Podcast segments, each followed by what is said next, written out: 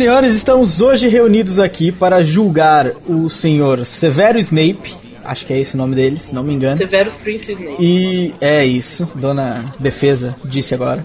Vamos julgar é, o senhor Snape quanto à traição ou não da Ordem da Fênix. Tenho para fazer a acusação Leandro e Pedro. Bom dia. Bom dia aos nossos amigos ouvintes. E eu quero salientar antes de tudo que ele é um traidor safado. E para defender, dona Rampini.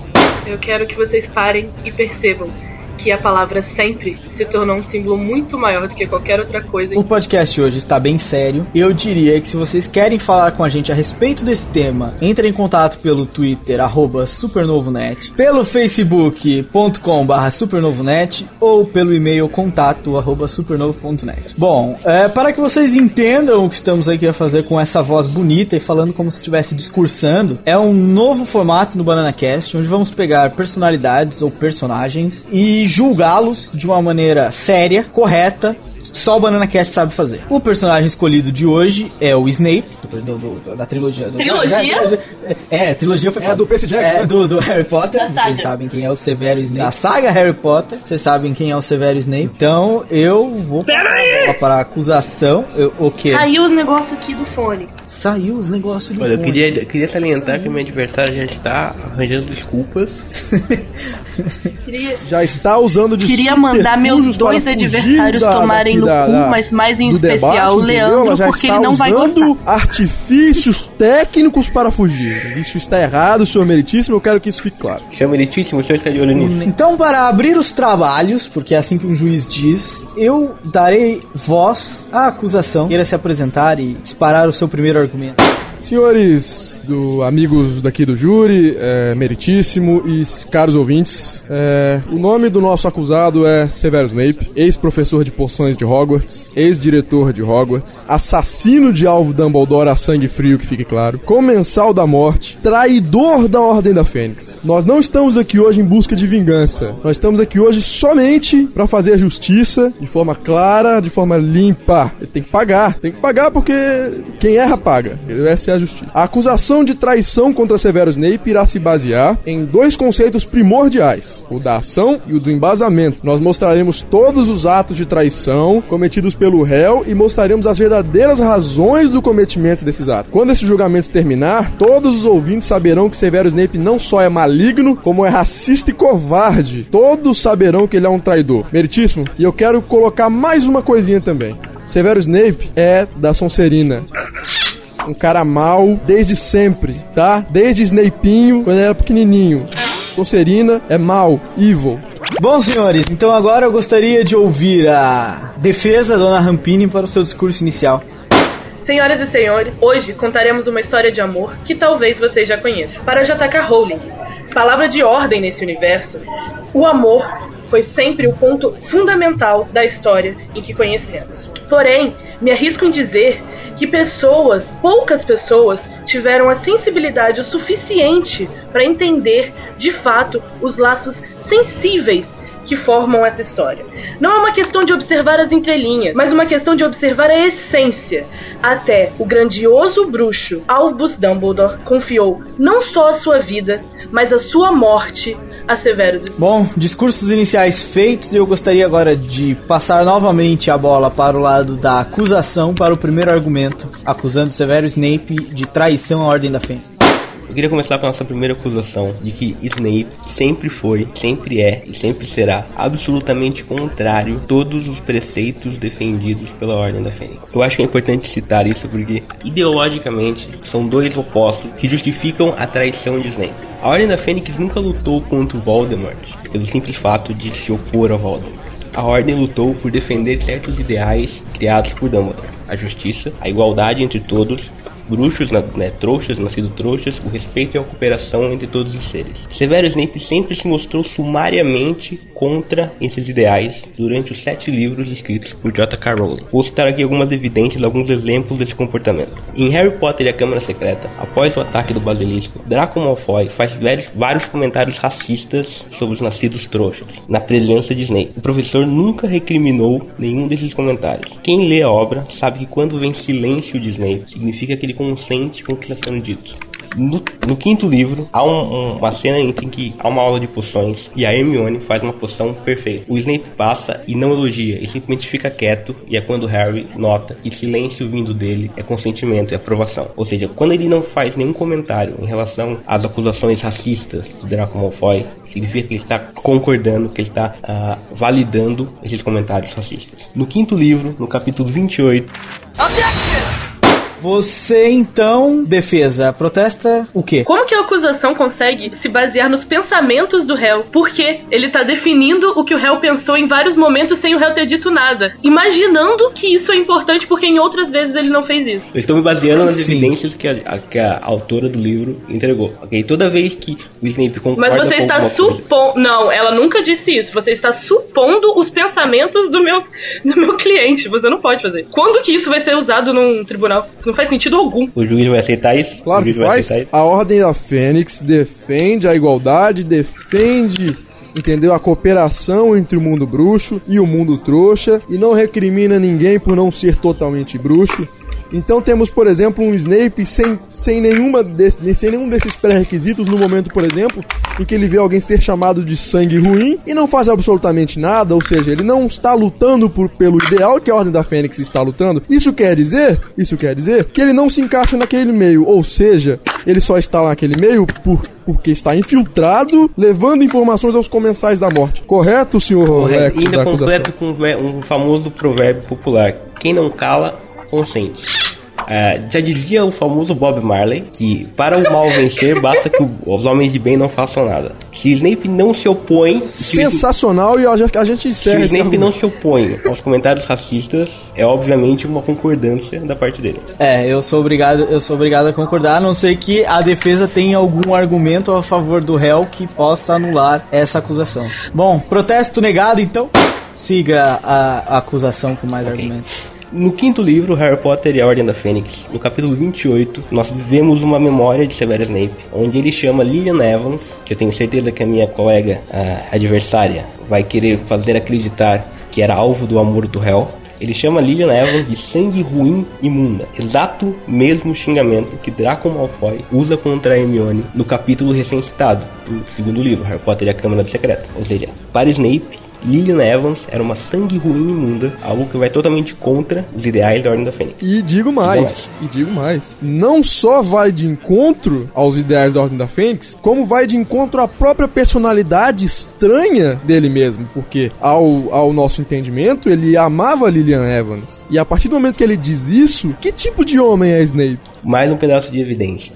Snape foi, desde o começo, um comensal da morte. Ele nasceu, ele começou como comensal da morte, depois alegadamente trocou de lado, apesar de atuar nos dois lados. Ele começou como comensal, ou seja, ele de natureza é um comensal da morte, ele de natureza é contra a Ordem da Fênix. Então ele de natureza tem a, a todos os, os, embasamentos, os preceitos para ir contra os ideais da Ordem da Fênix. Eu encerro aqui esse primeiro, essa primeira acusação, a não ser que o meu amigo Pedro queira falar algo. Senhor Meritíssimo, eu queria só complementar aqui um pouquinho. Sobre o caso de Snape, a gente tem que analisar justamente essa primeira impressão. O que nossos pais diriam, por exemplo, de uma pessoa que usa drogas? Você me diria o que, senhor Meritíssimo? Você deixaria, por exemplo, esta pessoa entrar na, na sua casa até o momento que ela prove o contrário de que ela não continua drogada? Não, você não deixa. Por quê? Quê? Porque a primeira impressão é de que ela é uma pessoa marginalizada, ela é de que é uma, é uma pessoa que ainda está em tratamento, que ainda está com um problema sério na sociedade. E esse é Snape. O Snape começou como comensal da morte, e a partir do momento que ele entra, um, um, um comensal da morte jamais deixa de ser um, entendeu? Assim como os gays, não tem ex-gay também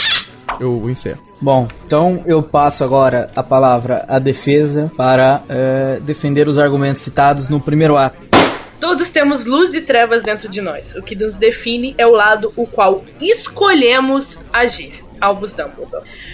Em Harry Potter e o Enigma do Príncipe, no capítulo 25 e nas páginas 430 e 431, Harry e Dumbledore têm uma conversa justamente sobre a tendência do Snape a fazer mal. E Dumbledore diz uma coisa. Enquanto Harry não deixa ele falar, como vocês fazem normalmente. Por favor, me deixe terminar, diz Dumbledore. O professor Snape cometeu um terrível engano. Ele ainda estava a serviço de Voldemort na noite em que ouviu a primeira metade da profecia da professora Trelawney. Naturalmente, correu a contar o que ouvira, porque afetava profundamente o seu senhor. Mas ele não sabia, não tinha a menor possibilidade de saber qual era o garoto que Voldemort iria perseguir daquele dia em diante. Ou que seus pais, que ele destruiria em sua busca homicida, eram pessoas que ele próprio conhecera quem era seu pai e sua mãe. Harry soltou uma gargalhada sombria. Ele odiava meu pai como odiava Sirius. O senhor não reparou, professor, como as pessoas que Snape odeia têm tendência a aparecer mortas? Dumbledore completa. Você não faz ideia do remorso que o professor Snape sentiu quando percebeu como Lord Voldemort interpretara a profecia. Harry, acredito que tenha sido o maior arrependimento da vida dele e o motivo por qual ele voltou. Ou seja, Dumbledore, com a primeira frase em que ele também se refere a Snape sobre tu, todos os termos é, luz e trevas dentro de nós, e com essa declaração afirma que Snape sim foi um comensal, mas ao contrário do que o caro colega Pedro disse, ele deixou de ser um comensal por ter se arrependido e ter escolhido um caminho certo. Os meus colegas ainda concluem dizendo que Snape não seguia os, os, pressupostos da Ordem da Fênix, sendo que a Ordem foi criada, liderada e organizada por Albus Dumbledore. E dentro dos livros podemos observar várias vezes os membros dizendo que, apesar de não concordarem com o que o Dumbledore diz, confiam nele a sua escolha, pois ele é o líder e uma mente melhor. Diz, é, Remus Lupin diz isso na Ordem da Fênix no capítulo do Natal, só para avisar. Logo, se Dumbledore confiava em Snape, podemos observar que, apesar da Ordem acreditar que não era confiável, ainda assim permitiam Snape naquele lugar confiar sim em Dumbledore e Dumbledore confiar em. Então eu vou passar a palavra para a acusação fazer a réplica solicitada. Basicamente o que a minha colega está dizendo é que ela se baseia em dois fatos para querer provar o bom caráter de Snape. Um, ela diz que Snape mudou depois da morte de Vivian Evans. E dois... Não, protesto. Ela, desculpa, ela diz, ela diz que Snape mudou depois de sentir remorso por ter contado a Voldemort o conteúdo da profecia. Obrigada. E dois, ela diz que nós devemos confiar em Dumbledore porque Dumbledore confiava em Snape. Sobre o primeiro caso... Protesto. Não foi isso que você disse? Eu não disse que devemos confiar em Dumbledore. Eu disse que a Ordem da Fênix confiava em Dumbledore e vocês colocaram a própria visão da Ordem da Fênix como prova nos seus primeiros argumentos. Ok, ela disse que a Ordem da Fênix confiava em Dumbledore. E por isso a Ordem da Fênix certo. confiava em Snape. Tô correto agora? Sim. Ok. Sim.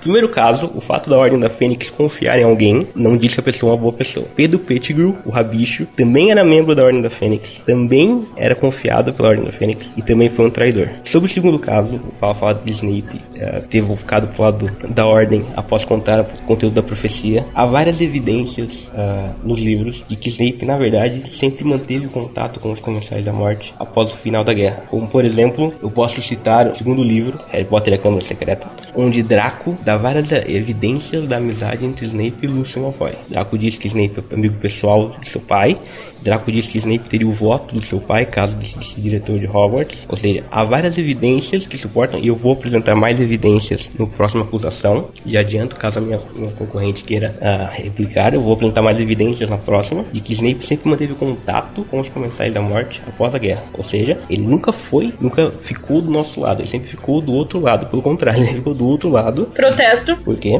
Como você afirma que Snape nunca ficou do nosso lado, o que é estranho você dizer nosso lado, mas tudo bem. Como você afirma que Snape nunca ficou do lado da Ordem da Fênix, que ele era professor de Hogwarts sobre a orientação de Dumbledore? Vou refazer minha afirmação, então. Não Vou refazer nada. a minha afirmação. Snape nunca ficou verdadeiramente do lado da Ordem da Fênix, já que quando a guerra acabou, ele se debandou para o lado dos Comensais da Morte novamente, apesar de fingir estar dos dois lados. A Fênix já se provou errada antes e que foi Silveiro com traição. Nós estamos aqui jogando a traição dele, nós estamos aqui jogando se a Ordem da Fênix fez um bom jogamento ou não. Estamos que ele, ele traiu, ele só traiu porque ela ter confiado nele. E em segundo lugar, o Snape na verdade, continuou amigo dos comensais da morte após a guerra. Ele não continuou amigo da ordem, ele continuou amigo dos comensais, ele continuou com os comensais. Farei uma réplica rápida. Mesmo com a guerra acabou, mesmo quando a guerra acabou, a ideia que permeava a, a guerra, que fazia Voldemort agir, continuou viva na, na voz dos comensais. Dumbledore permitir que Snape continuasse falando com eles, com os comensais, poderia ter sido apenas um plano para continuar atento para que outra guerra não existisse. Testa Poderia, provavelmente, nós temos especulação aqui, é isso? Está lidando com fato ou com especulação? Se for assim, eu posso dizer que o, poder, o Snape poderia ter, ter querido muitas coisas. É Poderia ou é fato? O Dumbledore pediu isso? Corrija, por favor. Se Dumbledore continuava observando Snape e dizendo ainda que confiava em Snape, no primeiro livro podemos observar que Dumbledore confia a Snape a Pedra Filosofal. Um dos mais difíceis desafios para se chegar até a Pedra Filosofal foi proposto e realizado por Snape, ou seja, Snape não sabia apenas a resposta do seu, mas a resposta dos outros desafios para chegar até lá. Protesto porque no livro, no primeiro livro, o Hagrid disse que vários professores fizeram esquemas, mas são esquemas, são desafios ah, sem conexão. Então, eles não sabiam, o, ele, o, o Hagrid disse que o único que sabia o caminho todo era o Dumbledore. E o Snape não sabia o caminho dos outros, não sabia como passar pelos outros para poder passar pelo dele. Sabia só o Mas ele sabia a resposta do dele e sabia que aquele segredo estava escondido ali. Da mesma forma que Dumbledore também sabia da relação entre Se- Severus Snape e Lucius Malfoy, pois Lucius faz parte do conselho de Hogwarts. Então eu vou passar a palavra agora à acusação novamente para a segunda ronda de fatos.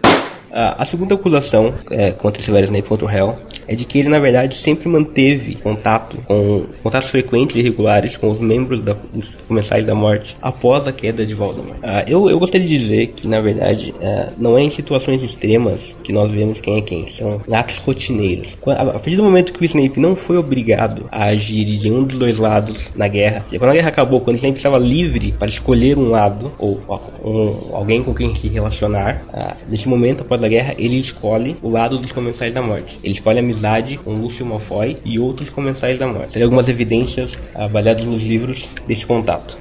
Como eu já disse na colação anterior, o Draco Malfoy no segundo livro ah, entrega várias vezes, diz várias vezes que Snape sempre teve contato com seu pai, com o Lúcio. Ele diz que o, o Lúcio votaria no Snape para ser diretor, ele diz que o Snape, que o Snape costumava frequentar a casa deles e tudo mais. No segundo capítulo de Harry Potter e o Enigma do Príncipe, sexto livro, Narcisa Malfoy, a mulher de Lúcio, mãe de Draco, vai até a casa de Snape e se mostra muito íntima de Snape. Ela diz que ela chama pelo nome Severo, todos chamam ele por Snape, mas ela chama por Severo, ele chama por Narcisa. Ela inclusive diz, e agora cito, ele era o único a quem ela poderia recorrer. Isso mostra claramente que há um- uma ligação entre os dois. Há ali um, um, um, um- relacionamento, de, provavelmente de amizade, um, um relacionamento empático entre ambos. No segundo livro, no segundo capítulo, no segundo capítulo, desculpa, no segundo capítulo de Enigma do Príncipe, novamente, Bellatrix, uma das comensais da morte, pergunta para Snape por que, que ele não matou Harry durante todo esse tempo. Snape responde, e agora cito: quando Potter chegou a Hogwarts, ainda circulavam muitas histórias a respeito dele, boatos de que era um grande bruxo das trevas,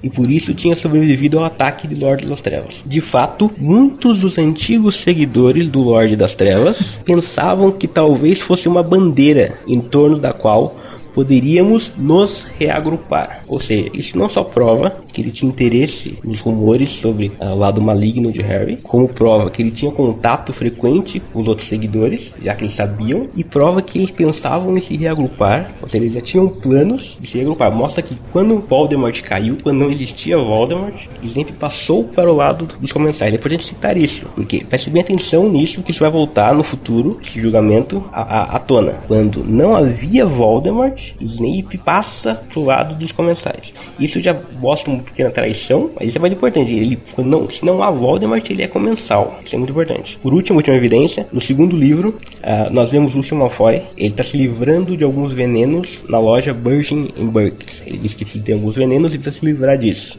Agora eu pergunto, quem é amigo pessoal de Lúcio, pelo que nós vimos, e quem é mestre de poções, facilmente capaz de produzir venenos. É a acusação encerra. Queria salientar que a defesa não está se portando muito bem aqui no, no tribunal e isso deveria ser levado em consideração. Obrigado. Eu colocaria o seguinte: de todos os nomes de comensais da morte citados aqui, todos eles, em todos eles, e até Pedro Pettigrew, e todos esses comensais têm uma ligação não só de fraternidade com o Snape, mas de lealdade. Lealdade, por exemplo, é, se for colocado em uma situação difícil, a pessoa em que, é, em que esses comensais iriam recorrer era Snape, porque Snape ainda participava do círculo dos comensais, ainda frequentava as casas dos comensais influentes, temos o Lúcio ali. Senhor Meritíssimo, eu queria que você colocasse a mão na consciência, senhor Meritíssimo, pelo seguinte, a dona Rampini aqui falou sobre a questão da ordem confiar ou não no cidadão. Eu digo o seguinte, quando a ordem confiou em Pedro Pettigrew, o, o Sirius foi pra Azkaban, ficou lá, anos, a fio, comendo o pão que o diabo amassou. Quando a ordem tentou confiar no Snape, morre quem? Dumbledore. Ele morre, morre e é morto a sangue frio, a sangue frio, e, e, e mesmo assim, sabendo da gravidade dos seus atos,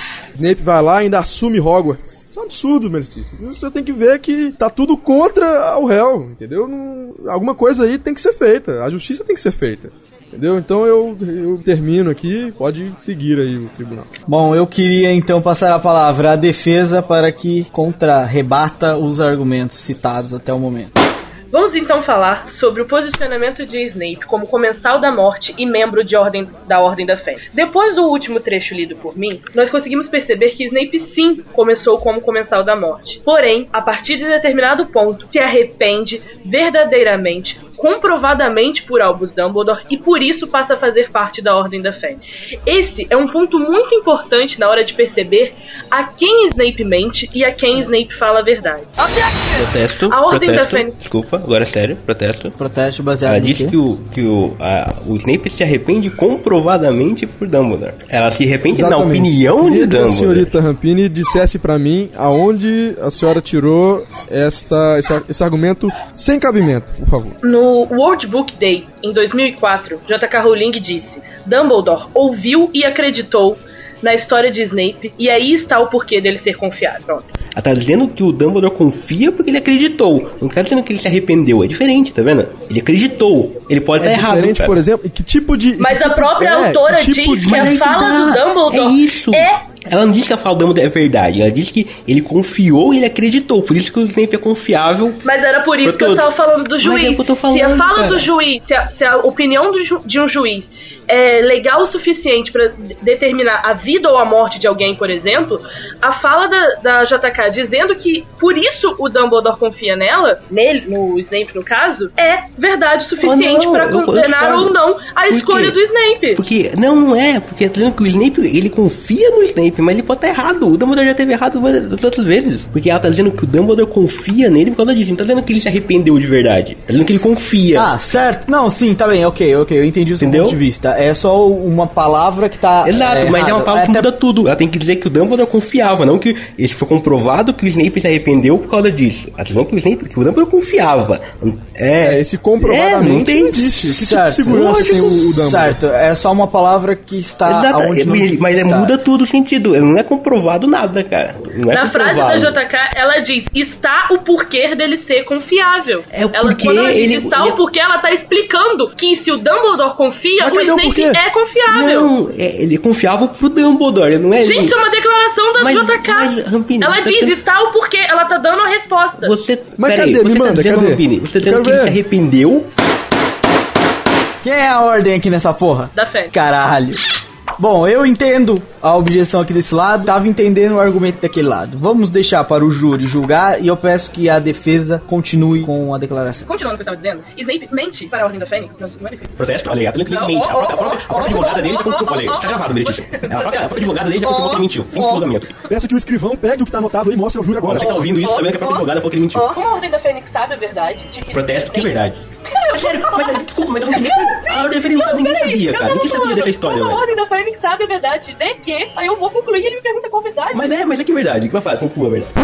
Como a Ordem da Fênix sabe a verdade de Snape ser um agente duplo, é por isso que Snape muitas vezes falha com a Ordem da Fênix por saber que eles vão entender e mesmo assim conseguir se organizar. Se você é obrigado a dar um passo para trás, é melhor que você saiba desse passo para trás. Por outro lado, para continuar infiltrado entre os comensais da morte e continuar vivo e continuar ajudando, ele não pode decepcioná-los. Mas mesmo assim, enquanto ele continua ali, ele consegue informações o suficiente para posicionar de maneira mais clara a Ordem da Fênix. Em uma guerra, quem tem mais informações vem. É, o argumento é, que ela fala é, sobre ter mais informações beneficia na guerra. Que tipo de benefício teve a, a Ordem da Fênix no momento em que começou de fato a guerra na, no, no salão principal, por exemplo, de Hogwarts ou em Hogwarts inteira, e que quase todos os membros da Ordem saíram ou feridos ou mortos? Deles saberem, por exemplo, quando eles iam atacar, como eles iam atacar. Mas isso, mas isso por exemplo, defesa, é, você está caracterizando o personagem, por exemplo, é, de que ele não liga pro material humano que ele tá ajudando.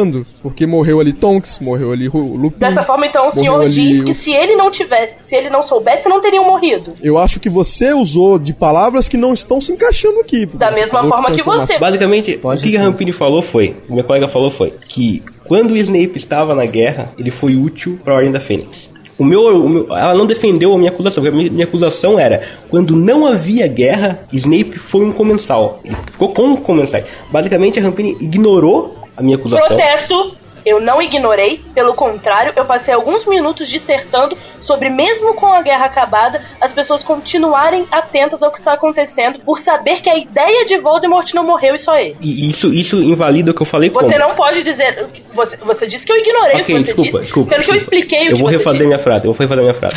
Basicamente o que a Rampini falou foi que quando acabou a guerra e havia a ideia de Voldemort, ou seja, a ideia contrária à Ordem da Fênix, as pessoas continuavam agindo baseado nessa ideia. Ou seja, quando não havia guerra, o Snape agiu a favor da ideia de Voldemort. Ele agiu a favor dos comensais da morte. Basicamente o que a minha, a minha concorrente está fazendo é o quê? Ela está confirmando os meus argumentos. Quando não havia guerra, o Snape, quando havia, havia toda a liberdade para ele agir como ele quisesse. Ele escolhe a ideia de Voldemort. A minha, a minha corrente também falou o quê? Que ele é, forneceu informações dos comensais da morte para não morrer. Então ele morreria. Concordo? Ele morreria. Agora eu respondo com uma frase de Sirius Black. Então ele deveria ter morrido. Peter Pettigrew, o rabicho, também teve essa mesma escolha entre trair a ordem ou ficar com a ordem. Ele, ele sabia o segredo da, da casa dos pais do Harry, ok? Ele poderia dizer a Voldemort ou não dizer a Voldemort. Se ele dissesse, os pais do Harry morriam e ele continuava vivo. Se ele não dissesse, ele morria e os pais do Harry continuavam vivos. Ele escolheu continuar vivo. Ele é considerado um traidor. Então, por que que Snape, que tem a mesma escolha entre contar a, a verdade, contar informações da Ordem da Fênix, da Ordem da Fênix ao, ao Voldemort, contra morrer ou não, ele escolhe a mesma escolha que Pedro Pettigrew e por que que ele não é considerado um traidor? Ele é claramente um traidor, porque ele não só não só não fornece nenhuma informação útil à Ordem da Fênix, nos livros não há um, um- um caso onde a Ordem da Fênix tenha saído vitoriosa graças a uma informação do, do Voldemort, pelo, mas ao, ao contrário, há casos onde ah, os comensais da morte saem vitoriosos graças às informações do Snape. Queria complementar, senhor, senhor Leco, queria complementar. É, na- é, com base no que você falou, a gente pode ter. A gente tem, por exemplo, eu vou citar um exemplo aqui. É, uma ajuda, sei lá, de informação dada por Snape, por exemplo, na saída, na retirada de Harry da casa dos tios até a, Madri até a toca, onde morreu, por exemplo, Olho Tonto. Que tipo de benefício teve ali a Ordem da Fênix, por exemplo? Ou seja, nesse caso que o Pedro diz, a informação do Snape foi um plano do Snape. A informação do Snape ao Voldemort permite não só que os comensais da morte possam se organizar de maneira a, a deter a ordem, da- a ordem da Fênix, como ainda permite que o Olho Tonto mude e a Ed morram e o Jor- Jorge perca a orelha vítima do feitiço do Snape. Ou seja, ele ataca um membro da Ordem da Fênix, ele corta a orelha de um deles e ainda é indiretamente responsável pela morte de outros dois. Uma, uma coruja, que é um animal, mas é uma morte, e Olho Tonto mude. Ou seja, o Snape não só não foi útil em nada para a Ordem, como ainda foi um, um prejuízo tremendo, responsável por mortes e responsável por, por planos falhados e ainda na hora da, da quando ele teve a opção de agir, ele escolheu os preceitos de Voldemort, como como a minha cara colega disse. Ou seja, ela basicamente não respondeu às acusações e ainda confirmou as minhas acusações. Mais uma vez, os meus colegas dizem que Snape manteve contato com os comensais da morte e eu volto a repetir, ele também manteve contato com os membros da Ordem da Fênix. A maior prova disso é Dumbledore e por isso não pode ser acusado de ser estar do lado dos comensais da morte. Uma vez que é isso que um agente duplo faz. E a escolha dele ter sido um agente duplo foi da Ordem da Fênix. Continuando. Protesto. Não havia guerra naquela época, então ele não era agente duplo nada, ele não era A gente obrigado. já passou por esse pedaço de não saber da, da guerra. Então, mas é, não havia guerra, A gente já falou que mas não continua. não havia para- ordem, não havia ordem do Dumbledore pra ele continuar fazendo isso. Não há ordem do Dumbledore em lugar nenhum pra ele continuar fazendo isso depois da guerra. Ele fez porque ele tá Ah. livre de boa vontade pra fazer. A acusação tem alguma ordem dizendo que ele podia parar? Mas é preciso ter uma ordem pra parar? Acabou a guerra? É preciso ter uma ordem que... É, existe, existe algum pronunciamento dizendo que, apesar da guerra ter acabado e Voldemort ter morrido, é, a, a ideia da guerra não acabou? Como a minha. Como a defesa. Várias vezes É, disse. A, a própria diz- cura- a- a própria acusação diz que os comensais da morte continuam pensando sobre isso. Exato, eles continuam pensando em se agrupar com Se os comensais da morte Harry. continuam pensando sobre isso e o Snape é um agente duplo, por que, que o Snape não pode estar nesse assunto justamente pra contar a Ordem da Fênix? Existe, alguma, existe um- alguma existe uma evidência existe dizendo uma evidência. que. A Ordem da Fênix só é reativada no quinto livro. Antes disso não, é, não existia mais Ordem da Fênix. Então como ele podia ter um agente duplo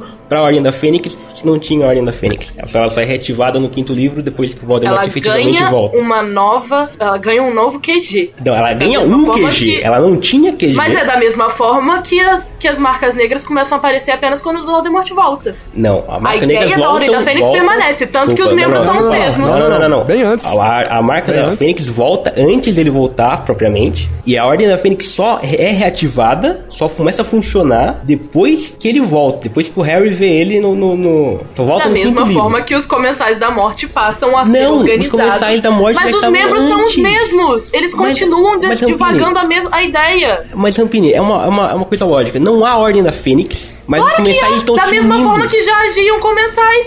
Porque Não são agiam, os mesmos Rampini, eles não membros divagando a mesma ideia. Não era, eles não se reuniam, eles não, não lutavam contra, você entendeu? Não lutavam contra. Não tinha o Sirius, é, não tinha o Lupin se reunindo com o Dumbledore pra lutar contra, não tinha isso, não tinha ordem formada, mas tinha comensais. Tinha comensal da morte atacando os outros por aí? Não, mas eles estavam Não, se tinha comensal reagrupando. da morte vivendo. Quadribol, a Copa do Mundo Vai de ter- quadribol. calma, isso é o negativo. próximo- Mas aí. Dumbledore já tá Calma. voltando. Essa é a pro- Mas ele não voltou, mas essa é a Dumbledore, próxima volta. acusação. Mas o que eu tô dizendo é, o Snape diz que antes do Harry entrar em Hogwarts, os, os comensais já estavam se reagrupando. Eles estavam pensando em se reagrupar antes dele voltar a Hogwarts. E a, e a, e a, e a Ordem só se une cinco anos depois. Quer dizer, por cinco, no, no mínimo cinco anos, ele não agiu sob ordens da Ordem da Fênix. Mas ele O senhor, continuou. pode, o senhor pode apresentar evidências concretas a respeito Eu disso? posso, lá no quinto livro, o Dumbledore reativa a Ordem da Fênix. Essa é a evidência que eu tô falando. Ele começa a Ordem da Fênix no quinto livro novamente. Antes disso, o Snape já tinha dito, no sexto livro, que eles estavam pensando em se reagrupar antes do Harry entrar no Hogwarts. Ou seja, durante todo esse tempo,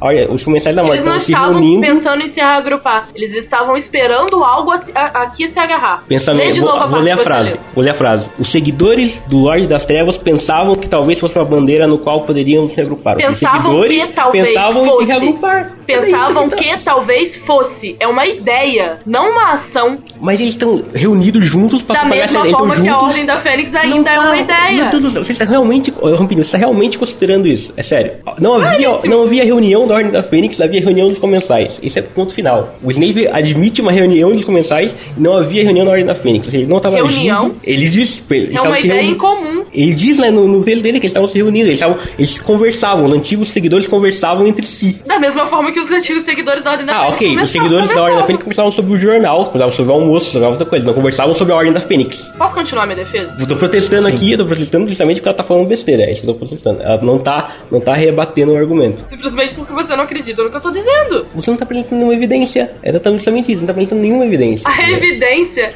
é os, os membros da Ordem da Fênix continuarem a serem amigos, a agirem juntos. Os meus colegas ainda dizem e usam como palavras Sirius Black e Narcisa Malfoy. Vamos falar sobre Sirius Black e Narcisa Malfoy. Sirius Black foi um membro do- de um grupo que se auto-intitulava Marotos, que assinava como palavra de ordem, juro solenemente nunca fazer nada de bom. E que, segundo declarações de Argo Filch, era um dos grupos com mais detenções no colégio. Sirius sempre cometeu bullying contra Severo Snape. E você diz que quando o Sirius diz que não confiava, ou que quando o Sirius diz que não gostava de Severus Snape, isso é algo a ser levado em consideração. Uma pessoa que realmente não gostava dele, que se dizia errada, ao mesmo tempo, você diz que Narcisa Malfoy mantinha laços com Snape. A mesma Narcisa que mentiu ao seu Lorde e salvou a vida de Harry. Ou seja, a mesma mulher que se arrependeu e escolheu um em caminho melhor. Tá baseado em É, quê? tá tendo um choque, tá tendo um choque de proporções, meritíssimo. Ela tá usando, por exemplo, a questão do Sirius quando moleque. Não, não há acusações de, por exemplo, magia das trevas contra ele. Não há acusação, por exemplo, de envolvimento de Sirius. E contra a lei, ser um amigos animago ilegal significa o quê? das Trevas, Peraí, não, não há E ser um disso. animago ilegal? As proporções estão diferentes Não, aí. eu não vou protestar, nada, eu ia protestar porque eu nunca falei que o Snape, que o Sirius eh, falou que não confiava no Snape. Ele falei que ele deveria, que o, o Sirius disse que o Pettigrew devia ter morrido. Eu tô dando a frase dele, mas tudo bem. Não, ela usou o argumento do Sirius. A, a proporção é diferente aí. A gente tá falando, por exemplo, de, de crianças na escola que não tem nenhum, nenhum, uma- nenhuma ligação, nenhuma acusação, nenhum indício de envolvimento, por exemplo, com o Lorde das Trevas. E a gente tá falando de Snape, que é um cara envolvido até o talo com uma magia das trevas. Da mesma forma que você diz que quando criança, Snape chamou Lillian Potter, a mulher em que ele mais amava de sangue ruim, e usa isso como um argumento. Exatamente. Mas define a personalidade. Da mesma Só forma que define a tipo personalidade de sobre Sirius isso. Black. Mas você já você tem alguma acusação sobre aí pra me mostrar? Eu estou dizendo Não, que né? Sirius o tempo todo cometeu Não, então, bullying então a contra gente não tem Snape. evidência, a gente não Os tem dois- nada de envolvimento. Snape entra na Ordem da Fênix no quinto livro para avisar Sirius e Sirius o ataca. Não há envolvimento, não há envolvimento nada, nenhum com o Lorde das Trevas, nem com comensais. O, o fato é, o que a Rambin tá falando, a Rambin tá querendo usar o, o fato do Snape não do Sirius não gostar do Snape pra desativar, pra resba- rebater o que eu falei quando o, o Sirius dizia que alguém deve, que o, que o Snape devia ter morrido ah, em vez de trair. Na verdade, o, o Sirius disse que o Pettigrew devia ter morrido em vez de trair. Eu falei isso só pra mostrar que o cara que ele tinha a opção e que o, o- se ele era fiel à ordem ele devia ter morrido. O fato do, do Sirius gostar ou não do Snape não interfere em nada, entendeu? Até Não? porque, até porque ele nem tava Como falando, você usa ele nem tava falando é do comple- Snape. Ele nem tá falando do Snape, tá falando do Peter Pettigrew, do Rabicho. Mas Ele- você tá ele- dando a opinião dele, ele tá falando do Snape sim. Não, ele tá falando do Rabicho. Ele fala que o Rabicho deveria ter morrido em vez de trair os pais do Harry. Só usei é, essa mesma frase pra aplicar no Snape. Não é dele, é de mim, entendeu? Ele deveria, ele era fiel, ele deveria ter morrido. Vou- É isso que eu tô dizendo. A, a, a acusação acha que o Snape deveria ter morrido. é isso? Exatamente, se ele era fiel, ele teve a escolha entre trair ou não trair. Ele traiu. ele Não, a escolheu pergunta que eu fiz não foi essa. A pergunta Sim. foi se a defesa achava É que, isso, que o, que o. Snape deveria, morrer. Porque ele tinha a a escolha entre trair a morte, continuar vivo e não trair e, morrer. Ele, eu- eu- com base no que o Sirius diz, eu digo que ele deveria ter morrido sim. Ele teve a escolha entre trair ou não trair. O fato dele se morrer é uma, é uma consequência, mas ele escolheu trair, entendeu? É isso que eu tô dizendo. Não tô dizendo que o Sirius odiava o Snape por causa disso ele devia ter morrido. Não é isso que eu tô dizendo. É diferente. Mas por mim, Mas é isso que quando você diz é antes do Snape se arrepender. Não, isso é depois. É na hora. Eu tô dizendo que ele traiu a ordem depois da, de se arrepender. Ele traiu a ordem depois da, da Segunda Bom, Guerra. vamos deixar esses argumentos para o nosso júri decidir então, como todos os outros até agora. É, a não ser que a defesa tenha mais alguma objeção a fazer a respeito Sobre disso. isso, não. Então vamos agora passar a acusação para a última ronda de, de acusações, para depois ter a última ronda de defesa. Ok, a última acusação então era que Snape era um dos arruaceiros na Copa Mundial de Quadribol. Para poder explicar, é preciso entender que a J.K. Rowling tem o hábito de colocar pequenas informações nos livros que se mostram depois ah, úteis. Por exemplo, no segundo livro, a, a gente vê o Harry, o, o Harry diz que viu o Lucius Malfoy deslizar um livro dentro do caldeirão da Gina, e esse livro depois mostra que era o Tom Riddle, enfim, era um fato pequeno e relevante que se mostrou relevante no futuro. Por exemplo, no primeiro livro também o Harry vê uma coruja chegando a Hogwarts, e logo poucas páginas depois a gente vê que essa coruja trazia uma carta que o Dumbledore viajar pro Ministério da Magia. Ou seja, são pequenas informações que acabam ficando eh, coisas importantes. No nono capítulo do quarto livro, chamado A Marca Negra, que é quando os comensais atacam a Copa Mundial de Quadribol, ah, o evento é explicado pelo Sr. Weasley como é a ideia que fazem de uma brincadeira. Imagino que eles tenham tomado uns drinks naquela noite e não puderam resistir ao impulso de nos lembrar que um grande número deles continua a atividade. Uma reuniãozinha simpática. Ou seja, os comensais se reuniram antes do Voldemort voltar, antes da Ordem da Fênix estar reunida. Os, comensais se reuniram Protesto. baseado no quê? Em base quê? Você disse que os comensais se reuniram antes de Voldemort voltar, mas Voldemort não teria voltado sem a, ideia, sem a ajuda de- dos comensais. Logo, não foi uma reuniãozinha à toa, foi parte do plano. Não foi, não, o, o ataque à Copa Mundial de Quadribol não tem nada a ver com, com a volta do Voldemort. Não? Não. Então tá. Agora, ou seja, isso só prova que os comensais são amigos e se reúnem, se reúnem como prova o quê? No, no mesmo livro, no, um pouco depois na frente, quando Voldemort já tá de volta, ele diz pro, pro Malfoy o seguinte: Fiquei sabendo da sua pequena ah, ah, escapadinha na Copa Mundial de Quadribol. Ou seja, não era parte do plano, ele ficou sabendo e prova que o Malfoy era líder. Agora, quem o Malfoy era líder? Quem era amigo do Malfoy? Quem era comensal da morte? Quem estava se reunir? Quem costumava se reunir? A gente já mostrou aqui várias vezes. Snape. Mas eu vou mostrar uma última evidência ainda disso. Durante o ataque, o Harry descreve um, um certo ato. O que, que é? Ele diz: As pessoas no ar foram repentinamente iluminadas ao passarem sobre uma barraca em chamas e Harry reconheceu uma delas, o Sr. Roberts, gerente do acampamento. As outras três, pelo jeito, deviam ser sua mulher e seus filhos. Um dos arruaceiros virou a Sra. Roberts de cabeça para baixo com a varinha. A camisola dela caiu, deixando à mostra suas enormes calças e ela tentava se cobrir enquanto a multidão embaixo dava guinchos e vaias de alegria. No parágrafo seguinte, o, um outro ataque aos trouxas era escrito como Uma das crianças trouxas começara a rodar feito peão. A diferença é, a, a Rowling mostra que havia um arruaceiro fazendo contra a mulher, mas não mostra que havia um fazendo contra o menino. A diferença é qual que é? Ela aponta que é importante o fato de ter uma pessoa específica fazendo contra a mulher, e não tem ninguém específico, mas qualquer um fazendo contra o menino.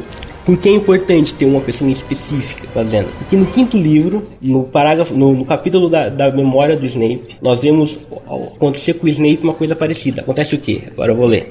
Tarde demais. Snape tinha apontado a varinha diretamente para Tiago. Houve um lampejo e um corte apareceu em sua face, salpicando suas vestes de sangue. Ele girou um lampejo depois. Snape estava pendurado no ar, de cabeça para baixo, as vestes pelo avesso, revelando pernas muito magras e brancas e cuecas encardidas. Muita gente na aglomeração aplaudiu. Sirius, Tiago e Rabicho davam gargalhadas. Conhecendo o modo operandi da Rowling, a gente vê duas cenas iguais, uma no passado e uma no futuro, onde um- a mesma pessoa estava envolvida, o Snape, onde ele está na Copa Mundial de Quadribol e ele faz a vingança contra uma trouxa, exatamente como ele foi é, bulinado no passado. Ou seja, essa é uma pessoa boa? Essa é uma pessoa que, que desconta suas frustrações em alguém? Essa é uma pessoa que quando tem a escolha de agir bem ou mal, escolhe agir mal. A pessoa quando tem a escolha entre ser do bem ou ser do mal, escolhe os comensais da morte. A pessoa quando tem a oportunidade, olha, o Snape sempre foi comensal da morte. Ponto final. Ele agiu duplamente, talvez para derrotar o Voldemort, mas derrotar o Voldemort não quer dizer ir em favor da Ordem da Fênix. Fato é, depois de tudo isso, o Snape mata o Dumbledore, depois de tudo isso, o Snape arma contra a Ordem da Fênix, depois de tudo isso, o Snape luta pelos comensais. Depois de tudo isso, o Snape esteve sempre do lado dos comensais. Ou o Snape trai a Ordem da Fênix, trai a confiança da Ordem da Fênix. Nós vemos em todas as nossas acusações, o Snape nunca teve nenhuma ligação com a Ordem. Ele sempre, ligação, como eu digo, ligação afetiva, ligação é, intelectual, uma concordância ideológica com a Ordem. Ele sempre foi a favor dos comensais. E se caso ele tenha lutado contra Voldemort, não redime os fatos que ele sempre esteve contra os preceitos da Ordem da Fênix, ele sempre traiu a Ordem da Fênix ao matar Dumbledore e ao armar para a Ordem da Fênix eh, no primeiro capítulo, no segundo capítulo, desculpa, do sétimo livro, quando ele conta o plano pro Voldemort, conta o plano da Ordem da Fênix pro Voldemort e permite que Voldemort possa matar o Tonto Mudo e aí divide. Basicamente a acusação, a acusação conclui mostrando que Snape tinha todo um embasamento para agir dessa maneira. Ele efetivamente age dessa maneira. Ele teve a escolha entre agir ou não dessa maneira. Ninguém obrigou ele a fazer isso. Ele escolheu trair. Ele traiu. Ele traiu porque queria. Encerrou? Antes de encerrar, eu queria um, o júri, que são os ouvintes. Eu quero que vocês lembrem que a pergunta do julgamento é: o Snape traiu ou não a Ordem da Fênix? Não é o Snape era bom ou não, não era o Snape ama Lilian ou não, não era o Snape confia, o Dumbledore confiava no, no Snape ou não, não era o Snape era digno de confiança ou não. A pergunta é: ele traiu ou não traiu a Ordem da Fênix? Ou seja, ele traiu por quê e como? Tá, tá aqui Tá bom, explicado. né? Ou prolixidade, tá desculpa. É, Agora sim encerro. é, então eu passo a voz à defesa de Severus Snape para fazer a última defesa do réu. Peço primeiro que o senhor júri, senhor ju, os senhores do júri e o senhor juiz percebam que a maioria das, das- dos argumentos da acusação são especulações. Eles, por exemplo, não conseguem provar que era Snape de fato na Copa do Mundo, apesar de se parecer muito. Feitiços se parecem caso a acusação não saiba. Continuando, a acusação diz que Snape traiu a Ordem da Fênix e Pedro disse alguns, alguns minutos atrás que Snape nunca fez nada em favor da Ordem da Fênix. Lembro que foi a Ordem quem venceu a guerra e a Ordem só venceu a guerra por um plano muito bem arquitetado e executado por Albus Dumbledore, que contava com Severus Snape como sua peça principal. Como disse no começo, repito no fim. Dumbledore não confiou a Snape apenas a sua vida, mas a sua morte, pois seria essa morte o ponto que faria a Ordem da Fênix vencer. Última, última, última frase aqui, só porque eu separei e não tinha dito, a última frase. Frase de Lillian Evans, ok? A, a frase de Lillian Evans para Snape, ela diz assim, me chamar de sangue ruim, mas você chama sangue ruim todos que nasceram como eu, Severo, porque eu seria diferente, tá? Pensem nisso, tá? Pensem nisso. É isso.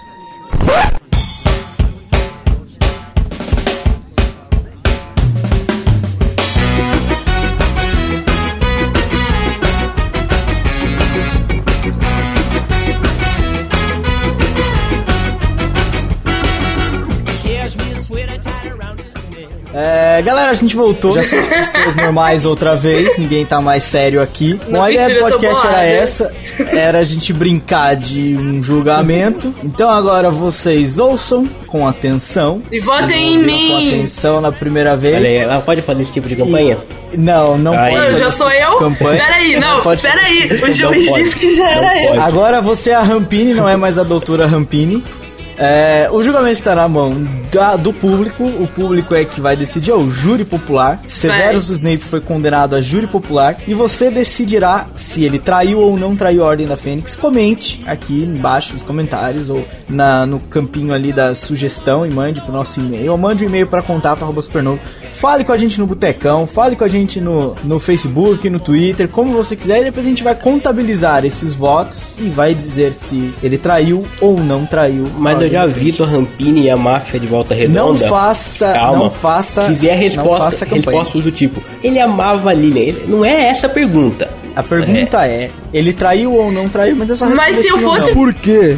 Justificativo. Não, não tem nada de justificativa. No popular não existe justificativa. É, é Tá ou não, votando e pronto, quem tem que dar Mas pode dar justificativa justificativa é se defesa. quiser. Não vai Se invalidar. não quiser, vai pode invalidar dar. o voto. Se É, quiser, pra ficar mais bonito. ah. Se quiser, pode dar. Se quiser, pode dar. Tá bom, quando chegar a 50 e-mails com Eu justificativa leio de uma tudo. página, eu eu vou dar leio pra tudo. você Eu ler. leio e vou responder cada Manda um. pra mim, manda pra mim. Não, Quero mas, ler. mas é verdade. Mande, se quiser justificar o seu, sua opinião, justifique. Se não quiser, não justifique. Se quiser justificar, a gente vai ler no podcast da redação, provavelmente. É, baixa a Super Mega. Espero que vocês tenham gostado dessa brincadeira que a gente fez. Eu vou tentar tornar isso aqui uma edição legal. E é mais uma coisa, desculpa, não. é importante dizer que não é porque a Rampini, por exemplo, tá defendendo o Snape que ela acredita nas bobagens que ela falou. Nem eu. Mas eu falei sobre coisa Por séria, exemplo, eu amo bobagem. Sirius, galera, tá? É. A gente. É, a gente entrou em exatamente, personagem. A gente dividiu, só mas a gente, se for se der certo, a gente vai fazer outros, por exemplo, que necessariamente a gente não concorde com o que a gente tá defendendo. Exatamente. Exatamente. Da próxima vez eu quero trabalhar na acusação na defesa. Eu, eu, eu arrebentava com o Leco fácil, velho. Coitado de você, velho.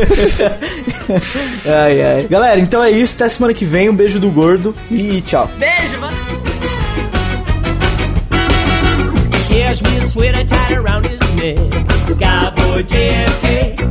He's in the gray eyes out the shepherd's chest. Cowboy JFK. You hear his top saddle squeaking up the marble halls. Cowboy JFK.